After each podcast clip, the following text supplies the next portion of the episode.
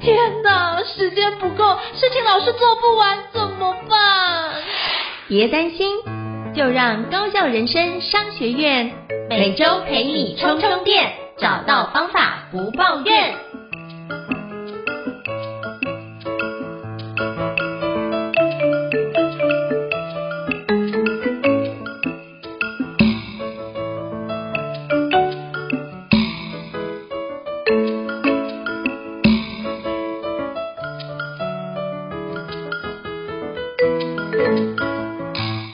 大家好，我是赵英成，欢迎大家来到高校人生商学院的新书访谈节目。今天我们要讨论一本书，叫做《修复关系，成为更好的自己》。欧文家庭系统论与案例诠释哦。那这本书的作者是邱淑慧老师哦。那邱博士就是目前任职于国立台湾教育大学幼儿教育学系的教授。里面的这本内容呢，我觉得很多的实际案例都非常的能够让大家会有不同的观点，然后从不同的角度去看待。我觉得里面的一个很多观点是一件很不错的事情哦。那我今天非常荣幸的能够邀请到就是淑慧博士莅临我们的高雄人商学院来跟我们分享，就是这本新书《修复关系，成为更好的自己》。那我们欢迎淑慧老师，淑慧老师好。嘿，应成好，各位听众好。淑慧老师好，哎，谢谢谢谢淑慧老师拨空来我们高效人商学院跟我们分享这件事啊。那是不是可以邀请淑慧老师先跟听众做个简单自我介绍，让大家可以多认识您一点呢？好，呃，刚刚呃应成也说了，我在台中教育大学幼教系任职啊，所以其实我有蛮多的学生，他将来就是变成幼教老师，所以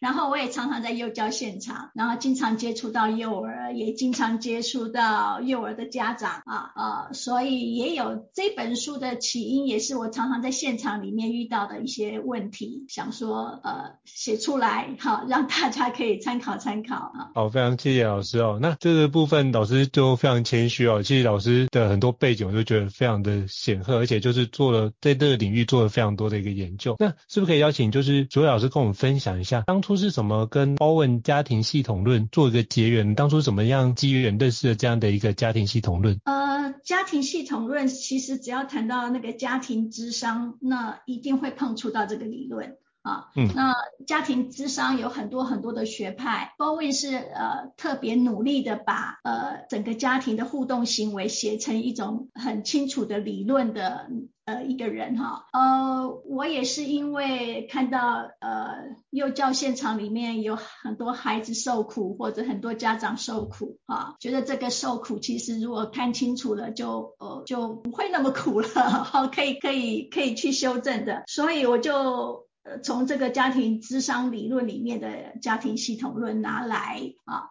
呃，也把我这么多年来看到的例子，用他的理论来诠释啊，就是。想说大家听听故事，呃，会更了解发生什么样的事情哈，让这个理论很容易理解。是，所以老师希望就是透过这个理论其实很好，然后希望让大家可以更了解这本的一个内容。那是不是可以邀请老师跟我们分享一下，就是这本修复关系成为更好自己啊？那你会建议读者怎么阅读跟使用这本书呢？我相信呃，就是其实这本书，因为我写的时候是用故事性的叙述去开始写的，嗯，所以可以轻轻松松的坐在床头看都没有没有问题，呃，但是最重要的是看的时候，呃，联想到自己生活上面的经验。其实有很多的读者，呃，写信跟我说，他觉得里面的很多例子就是他自己，哈，嗯，所以当你觉得那么像你自己的时候，呃，其实就是这样。很多的人活活着，常常碰到的问题都很类似啊。呃，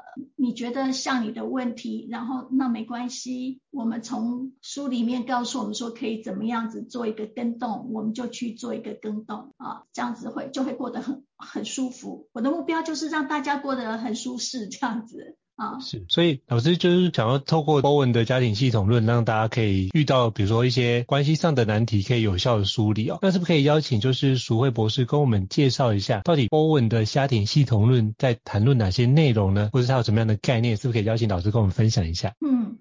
最重要。的概念就是，当我们受苦的时候，要知道，呃，我们自己做了什么。例如，好了，有时候我的幼儿园的老师哈会跟我说，这个小孩怎么特别不乖啊？他总是这么不听话，然后脾气总是那么冲。呃，但是再看仔细一点，呃，他会这么不乖，那么冲。可能跟他所处的环境是有关系的，呃，不是这个孩子本质上就是那么乖，那么不乖，那么冲，而是到底是什么样的环境让他有这种感觉？像有时候那个有一个老师就跟我说，哎呀，他今天特别的奇怪，呃，平常不会这样，可是今天就这样。然后当你了解了以后，哎，其实他今天来的路上，他他家里就出了一些事情了啊。所以影响到他的情绪，然后影响他在幼儿园的表现啊。那有另外一些，如果你是用家长的角度来看呢，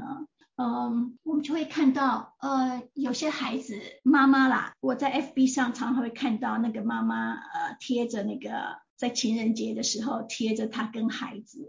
他跟他的唯一的儿子在餐厅享受下午茶。嗯，那。大家可能看着这个画面觉得很温馨，呃，但是看看那个妈妈的文字，你就会发现它上面就写，呃，呃，文字只附注一句，就为单亲的生活快乐，哈哈，所以你就知道，嗯，如果我们从家庭互动的系统来说，我光是看这一幕，我就知道可以看得到一个家庭里面，很显然在这个妈妈的。眼光看去是有一个缺席的角色，然后呢，因为有一个缺席的那个角色，可能就是父亲啊，因为他说伪单亲，所以这个父亲我不知道他是因为什么样的原因在情人节没有出现，哈 哈啊，嗯，所以呢，你可以看得到这个在这个互动模式里面是有一个人没有出现。然后有一个人，呃，那个妈妈很希望有一个感情的密切的关系，但她只是把它放在小孩身上，所以跟小孩子去餐厅里面度过情人节的大餐。那这样子，其实我看到的就是一个一个家庭系统，这个家庭里面本来应该要很密切在呃联系情感联系的夫妻，但是。比较遥远了，变成这个情感的联系，变成是母子。那母子也没有什么不好，但是当一个母亲把太多的精神放在孩子，尤其是他自己个人的情绪需要上面放在孩子，这样子就是一个家庭互动里面的一个三角关系存在啊。所以 b o w e 会告诉我们，很多的时候我们家庭里面。你可以看到的很多的关系，其中一个就叫三角关系，呃，它会影响到，呃，如果把三角关系的另外一端，例如我现在说的是孩子放进来，那其实会影响到孩子的正常发展，啊，也也影响到夫妻的感情，哈，呃，大概就是家庭的关系是这样看。当然，Bowen 还提到很多很多的呃夫妻互动的关系，呃，如果有空，我们我们可以可以在这里慢慢谈哈，大概有呃呃几种他常常看到的模式这样子。好，谢谢老师又帮我们简单的说明一下，就 Bowen 在意的一个相关内容。但我也想请教老师，因为其实在书里面。有遇到，比如说，哎，把这个 Bowen 的家庭系统做很好的系统化的结构，那包含三角关系，那大家可以去阅读一下。那我也想请教老师，就是那我们通常啊，比如说就您呃这么多年的一个不管是咨询啊，或者是对话的经验，那你觉得通常比如说呃家长跟孩子或者是家长之间可能遇到什么样关系不佳或者是关系恶化的情况，那我们如何运用 Bowen 的家庭系统论来帮助我们去梳理这样的一个关系纠结的关系，而让他可以达到比较舒服的状态呢？是不是可以邀请老师跟我们分享过去的一些案例？嗯哼，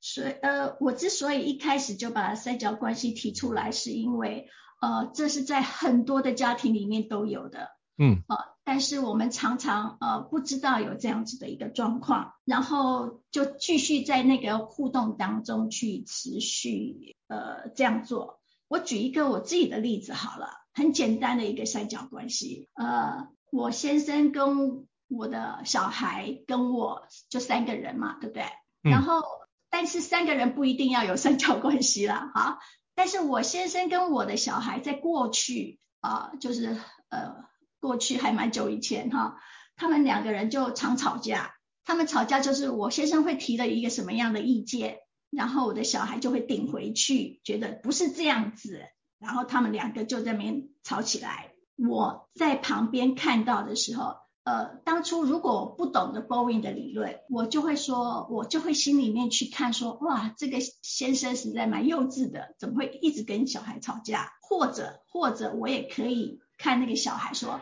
这个小孩怎么那么叛逆呀？呃，老是要。顶嘴啊，所以现在我说的话就叫做一个，嗯，欧文说的，我们常常用因果关系或者一个特质的关系来看外人，嗯，但是如果我们看出来一个家庭系统，所以我怎么看呢？我发现，在他们两个吵架的时候，其实有第三个人，就是我，我经常是以为。啊，过去我以为我可以站在中立的角度，所以当我先生有道理的时候，我就我就加入我先生那边，然后说，哎，我支持我先生，然后我就呃反驳我的小孩，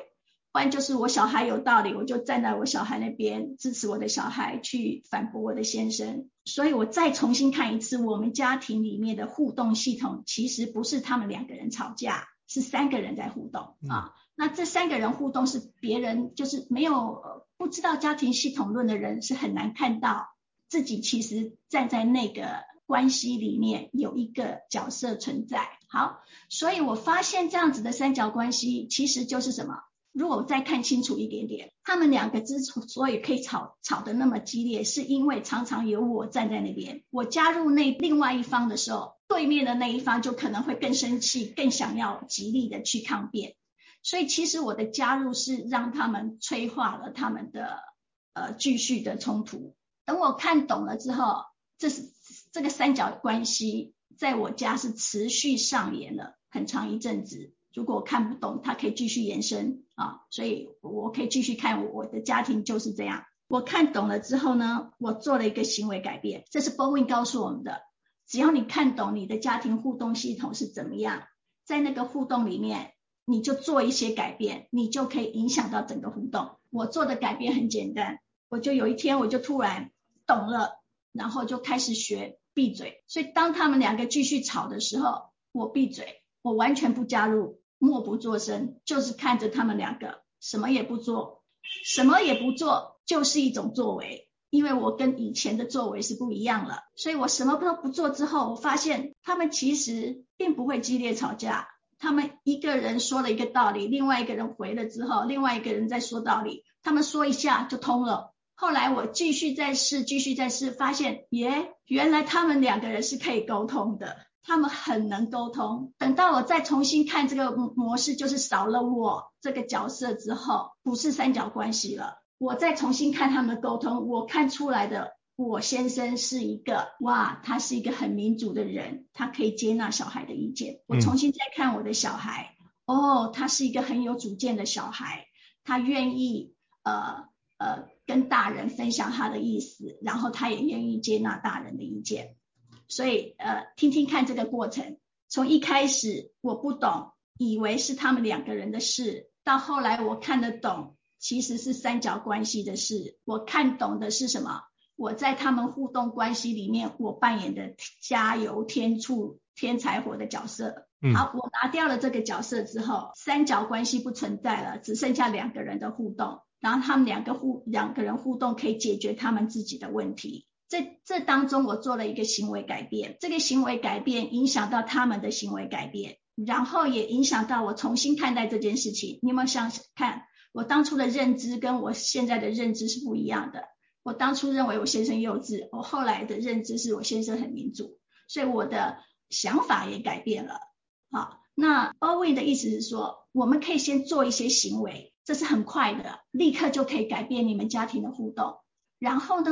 透过这样子，别人也改变了，然后你就可以改变你的认知系统，所以你的想法、你的看法也改变了。但 Bowen 是在长远的来提说。最后，最后，我们每一个人都可以透过这样的方式看懂，然后提变成我们的终极目标，就是提升我们的自我分化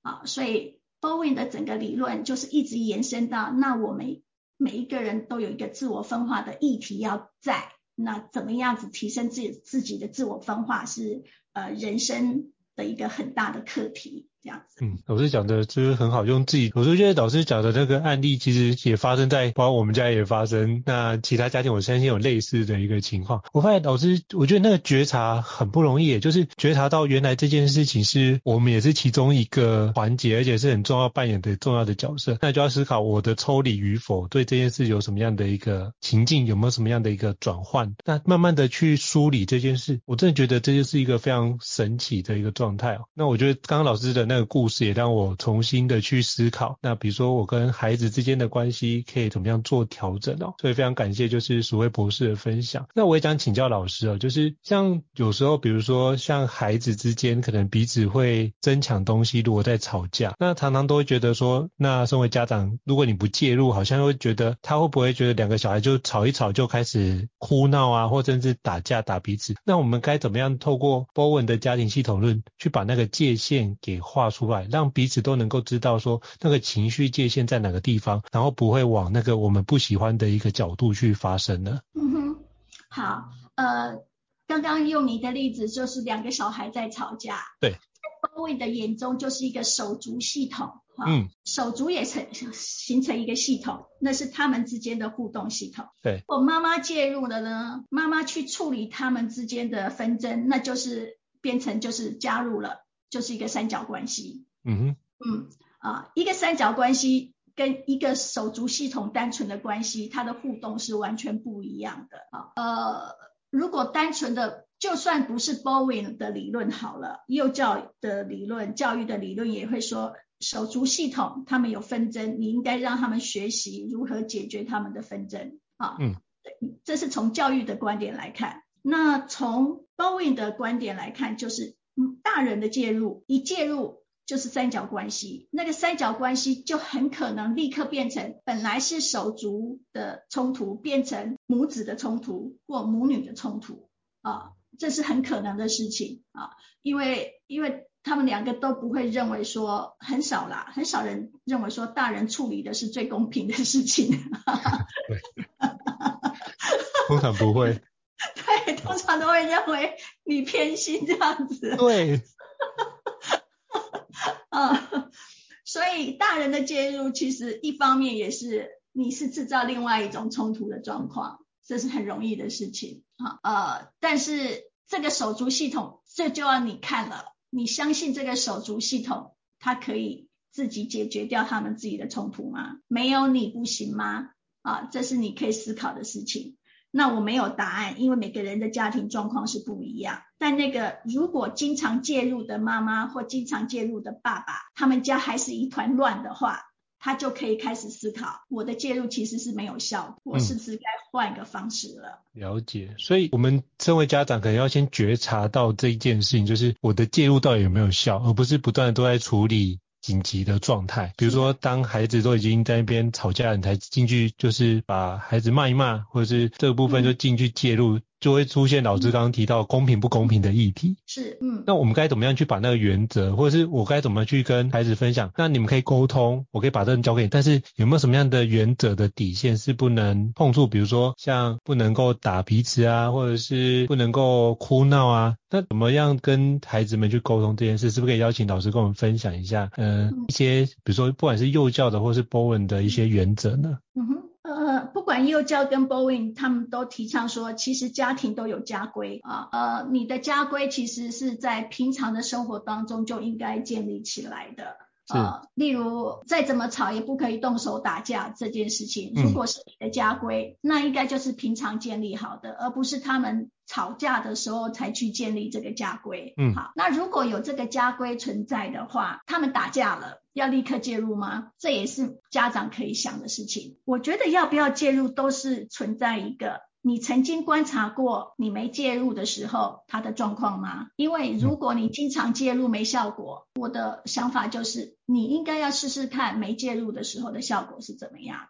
看观察，我没有说答案是什么，呃，观察一下，如果我完全不介入，他们最后会怎么样啊？呃，很多的家庭智商理论，呃，他们提供的例子都是父母急着介入啊。认为没有我不行，这这个假设不一定对啊。嗯，所以我们就要先把这个假设先拿掉，就是不一定全部都必须由我们去调节这件事情。而且家规是要平时建立的，不是在冲突的时候。嗯呃，你才去去做这件事情。了解，所以如果我们平常就把这样的一个规范跟孩子做好约定，甚至让他平常就可以实践的话，其实这个冲突某程度也可以降低或者是避免的缓解。这样子，好，谢谢老师给我们的提醒啊。那我想请教老师，就是，那你在书里面有提到，就是我们有时候会有一个惯性，要把惯性反应提升到一个意识的状态。那我们该怎么做，能够把这样的惯性觉变成我们有自我觉察的状态。嗯，我举个例子，比如说像我们可能会有什么，就是看到孩子状态，你可能就看到孩子做了危险动作，你就脱口而出就骂了孩子，或者是讲讲话比较大声，或是担心，那你可能会有一些就是担心的状况情绪在里面。但是孩子可能听不到那样的情绪，他可能担心的是你可能在念他，在骂他，他情绪就会不好。那我们该怎么样去觉察到这件事？因为常常哦，可能念完孩子之后，自己心情会不好。不好，或者是觉得有相关的罪恶感的出现，或是有一种懊悔的情绪出现，那我们该怎么把这个惯性的反应提升到意识层次来做意识的层次的调整，避免我们之后做出相关的行为呢？嗯，好，呃，惯性这种事情其实是蛮可怕的，因为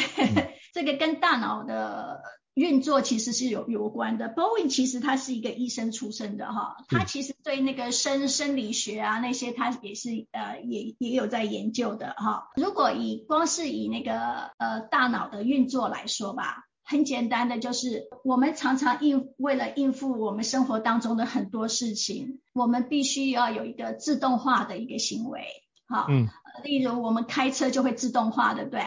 呃，开久了你就根本没有在想这件事情，你就一直这样子开哈。所以有时候我要去上班，结果我开到另外一条路也有可能，对不对？好，就是因为因为我是靠惯性在生活，这个惯性就是常常出现在我们常常做的事情，呃，就是一件事情出来，我就是这样一件事情回应。这在生物的演化上面，呃，是一个呃很好的，就是节省能量的一个行为。啊，就是我不用每一件事情都要停下来想很久才做决定。如果我每一件事情都要停下来想很久才做决定，在生物演化上来说，我可能会被淘汰，对不对？我的反应速度可能不够啊。所以，包括你从这演化的观点来看说，的确，我们必须要，呃，生物演化上会告诉我们说，如果常常发生这件事情。我经历过很多次，那我就这样子回应，这样子可以节省时间，我不用去想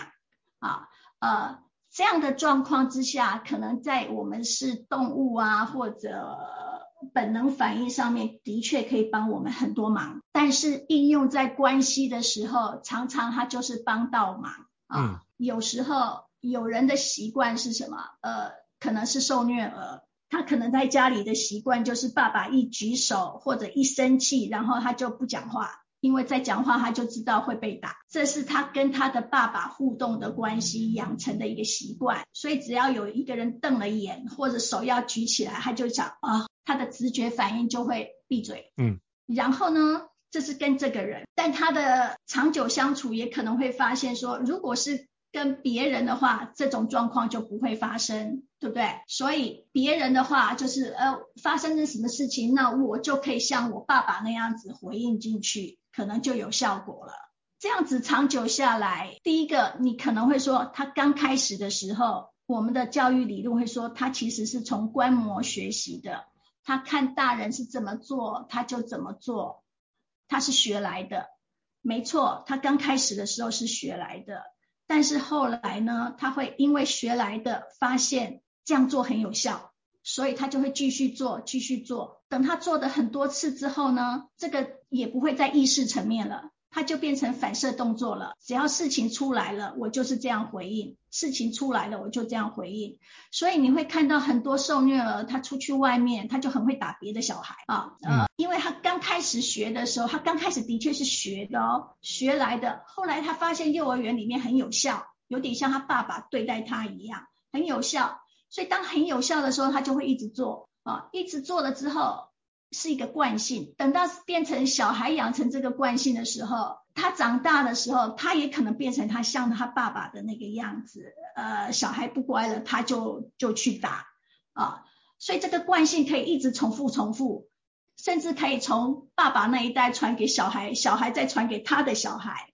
啊。所以 Bowen 说，也有可能是跨代影响，都是因为这个惯性，因为我们习惯了这样做，大脑跟我们说，经常这样做的就是这样反应就好，好，呃，但这这也只是大脑的方便。但大脑还有提供一个功能说，说的确我们可以停下来，不做以前做的事情。就像我惯性的加入我先生跟小孩的争执，我惯性的加入，我没有想，我就持续的加入。但是如果我愿意停下来，脱离掉这个惯性系统，因为我们的大脑还有另外一层，对不对？啊、也就是我们的前额叶啊，执行功能那一层。它是可以让我们停下来去思考，说我可以有怎么样的不同的行为反应。所以最重要的是能不能做到停下来，重新想一个，然后选择另外一种方式去做。所以呃，提升到意识层次，说简单，我觉得蛮简单；说难，呃，难在什么？难在我们根本没有停下来啊。嗯。在我们就因为我们的生活就这样一一日日复一日的就这样过，很少停下来去思考这些事情啊，所以我觉得难是难在那里。那如果你愿意停下来再想一下，我觉得对我而言，呃，或者看过这本书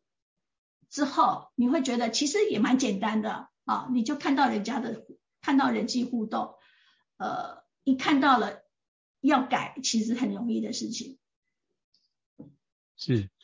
非常谢谢老师的分享。所以就是我们或许要先停下来去思考一下我们刚刚发生的事情，然后从里面去看看哪些是惯性的一个状态，然后有这样的觉察之后，才能够开始做一些调整。不然如果没有停下来的话，其实是没办法去做这件事的调整哦。那非常感谢老师跟我们分享。那我想请教老师，就是像。我当我们除了这惯性调整之外，其实我们在跟不管是跟孩子，或跟伴侣，或跟其他人，会有那个关系的连结都会存在。那我们如何在？比如说，在伴侣关系之中，在自我跟我们中间找到一个平衡，因为其实，在伴侣关系很多时候不能全部都考虑到自己的状态，也要考虑到对方的状态。那很多人，我观察到很多都考虑对方状态太多，然后就委屈，但是委屈不一定求全。那我们怎么样从自我跟我们之间找到一个平衡点呢？请教老师。嗯，哦，其实你说的很好。呃，有时候我们，尤其我们华人呢、哦，更会说。其实我是为了体体贴对方，呃，我是为了我们的关系好，所以我自动的我就牺牲掉我的一些权益，然后让我们的关系变好。呃，我们华人是很体贴的，哈哈。那这种体贴呢，呃，长久下来，在华人的口中就是忍，我愿意忍啊，嗯，呃。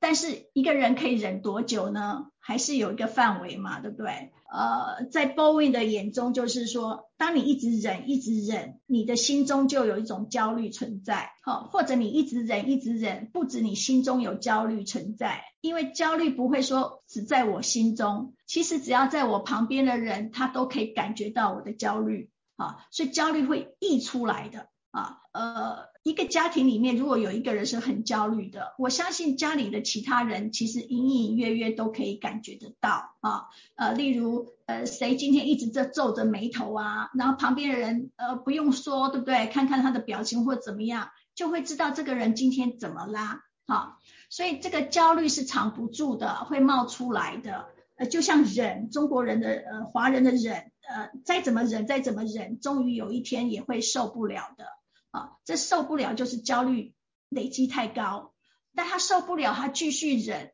可以是表现在很多方面，例如有些人就在家里压力很大，然后他就一直在忍，他表现出来的是什么？他有可能是说啊，他经常胃痛，啊，嗯，或者他开始忧郁了，啊，或者什么？小孩呢是比较，如果有些小孩他是不忍的，他就干脆我爆发了啊，我就跟人家打架了哈，我就做出一些坏事情了啊，呃，所以以 Bowen 的系统论来说，一个家庭里面如果出现这一些东西，它告诉我们的是，它不是问题，它是症状。嗯，所以如果你的家庭里面有小孩子一直冲一直冲，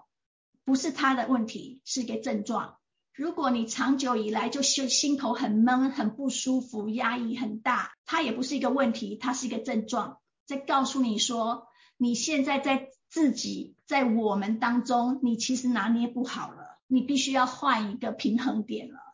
好，所以你你要问我说，到底什么时候你觉得那个平衡点是没拿捏好的？就是当你开始一直都觉得不舒服的时候，那个时候就是了。了解，所以就是如果一直都有不舒服的状态，或许可以从那不舒服里面觉察到可能问题就在其中，那我们就可以梳理一下，避免这不舒服累积起来，引爆更大的一个情绪的状态。好，非常感谢就是淑惠老师跟我们分享这个，诶，我们可以从小地方开始着手，然后先把那个前面有的一个 trigger，就是一些征兆，我们就可以做相关的一个梳理，就可以避免后面更大的情绪的的发生。哦，那我也想请教淑惠老师，就是那那个关系的情绪界限有没有什么样的原则，我们该拿捏的呢？是不是可以邀请你跟我们分享一下，就是我们情绪界限的一个原则？我觉得这个原则每一个人都不太一样，就是每一个人、嗯。都可以划界限，就像自我分化，就像我跟我们，对不对？那些到底那个线界限，对不对？要要画在哪里？所以情绪界限，呃，我为什么会有情绪，或者他的情绪会为什么会影响我？其中有另外一个原因，也是我跟我们当中，对不对？因为我们是一个很密切一个关系，呃，一定是我们很紧了，你的情绪才会影响到我。那有可能就是我们的关系当中，我把它放的比重太重了哈，呃，就或者太黏腻了啊，都可以这样子说，呃，所以情绪才会这样子动啊，所以呃，什么叫做舒服的舒服的界限？呃，一来就是当我想要成全我这个人的时候，我不希望因为常常为了我的家人，我要牺牲我，例如大学生常常的牺牲就是。我很想念什么科系，但是我的爸爸妈妈念叫我念另外一个系，然后我就很苦啊。但是为了他们好，我愿意放弃我想念的科系啊。这个就是一个我想念什么科系是成全我的自我。那个爸爸妈妈想要我念什么科系，是我们关系里面他希望为我好啊，所以他觉得那个是比较好的一件事情呃。那在一个大学生来看，那个就是一个我们，他也很想成全这个我们啊，所以我们每一个人都是在这两种力量里面在挣扎。我希望变成一个我很想要做的我，我也希望变成一个呃在关系里面我们关系很好的那个我。但是这当中冲突的时候，就是我要找界限的时候了。呃，我的界限愿意放在哪里啊？呃。我觉得一旦你觉得太委屈你自己了，那个界限应该就就是不太好的事情了啊。呃，所以整本书我其实也很希望看过的人之后，呃，找到那个界限，就是我可以做一个很舒服的我，我可以过得很好，我不会不在乎别人，但我也不会在乎到别人的时候把我自己都牺牲掉了，然后让我自己过得很苦。但是这本书其实也没有在说，我其实应该要做我自己，不要管别人，不是这样子的。因为我们也是很重要的一件事情，哈，我们也很在乎别人。这本书要说的是，其实有很多的方法可以去成全我跟我们这件事情的界限，只是我们的行为里面，我们的脑袋瓜里面。受惯性的影响，以为只有这个解决方法，没有别的解决方法了，所以就会很痛苦。所以大学生他脑袋瓜里面剩下的就是，我不是顺着我自己的意愿，就是顺着我爸妈的意愿。如果他的脑袋瓜只剩下这种惯性反应的话，他就很苦，他就必须要在我跟我们当中很很很挣扎的过过活。啊，但是 Bowen 要告诉我们的是说，这样的互动模式其实是可以改的，你可以做一个不同的行为反应去做这些事情的，然后你的选择也不是只有这两项的，你可以有做别的选择，去去去让你在这个关系里面也很好，在你自己上面也很好。所以如果有些大学生可以看懂，他就是他就知道，他不是只有两个选择，就是照自己的意思或照爸妈的意思，他也可以是什么？我重新看这些选项，到底我忽略了什么？呃，爸爸妈妈想要的又是什么？如果可以摊开来，对不对？看所有的选项，对不对？他甚至可以自己选一个选项，说：“那我这样做好了。”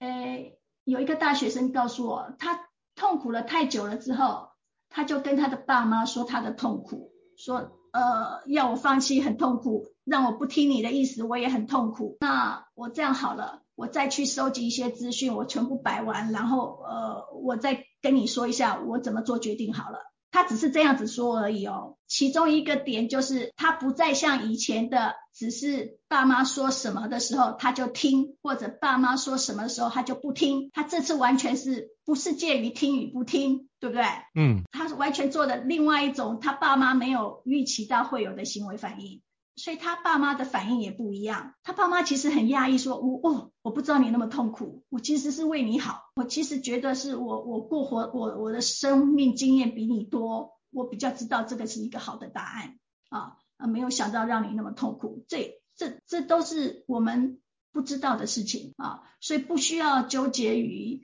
目前的既定行为互动模式，可以换一种行为互动模式。嗯。”所以那个情绪界限还是在啊，我还是呃，我刚刚的原则其实是在，不要不要太委屈你自己啊，但也不不是不重不重不重视关系啊，我我我在想方法去在这这当中取得平衡，但我的行为策略可以是非常多样的，所以我可以。用的方法是扩充我的行为策略。好，非常感谢老师跟我们分享，就是透过扩充我们的行为策略，而不是说鱼与熊掌无法兼得的状态。或许我们可以像那个蒂芬科维所提到的第三选择那本书，除了 A 方案跟 B 方案之外，我们其他的方案是可以同时满足我们这样的一个情况或者条件的。或许我们可以跳脱出来这样的一个 A 或 B 的一个零和的游戏之外，我们可以去看看有没有可以彼此满足彼此的一个角度。那非常感谢老师跟我们分享，就是扩充你的行动方案这件事情，透过这个方式更加具体化，让我们去看到哦，我们彼此的需求以及彼此的期待。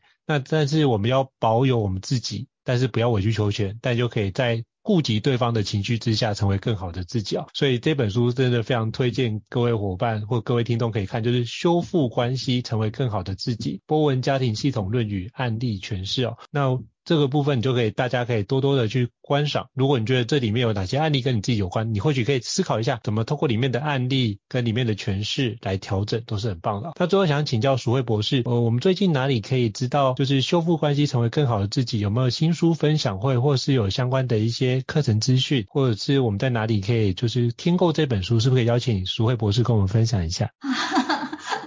呃，是现在这本书应该是各大书局都 都有吧？啊，那呃，因为其实是现在其实我这个是修订版哈，呃，在呃在第一版的时候，我其实是有办一些呃办一场两场，呃呃有有一一些，其实应该是说。我在大学任教，我也没有办法跑很远，我也没有办法 做太多的一些事情，做呃去推广这本书，这是我的呃我的就是我的限制啊，啊哈，所以呃就是应承下是给我的机会，我就觉得这个机会就是非常难得的，我就马上抓住这个机会，是希望说，哎，透过这样子聊天的方式，可以让听众朋友也知道说，呃。其实是有这样子的一个系统论存在哦，然后呃，我其实很努力的是用故事性的方式去写的，而且都是台湾的例子哈，呃，你会觉得嗯，可以找到你生活当中很像你的那种例子哈，然后啊，然后当你看懂了，你透过这本书去看懂了之后，我觉得嗯。你如果想改变的话，我我是很有信心的。只要做你跟你以前不一样的行为，就是一个很好的开始了。嗯。好，非常感谢鼠慧老师的分享。其实就是如同之前我听过一句话说，改变你的思维就会改变你的行为，那改变行为就会改变不一样的结果。所以透过阅读就是鼠慧博士这本就是修复关系成为更好自己修订版波文家庭系统论与案例诠释，你就可以透过里面的一个案例跟诠释，了解自己的状态，然后透过里面的做法，帮助自己逐步的成为更好的自己啊。那再次感谢就是鼠慧老师的莅临来跟我们分享这本书啊。那如果各各位听众觉得这本书，或者是对于高校人生商学院觉得不错的话，也欢迎在平台上面给我们五星按赞哦。那您的支持对我们来说是很大的一个鼓励。那如果想要听的新书呢，或是想要聊的主题，都欢迎留言让我们知道，我们陆续安排就是这个领域的专家来跟各位伙伴或各位听众做分享。那最后再次感谢淑慧老师的莅临，那也希望下次有机会再跟你多请教，也祝福新书大卖。谢谢老师，谢谢，谢谢。高校人生商学院。掌握人生选择权。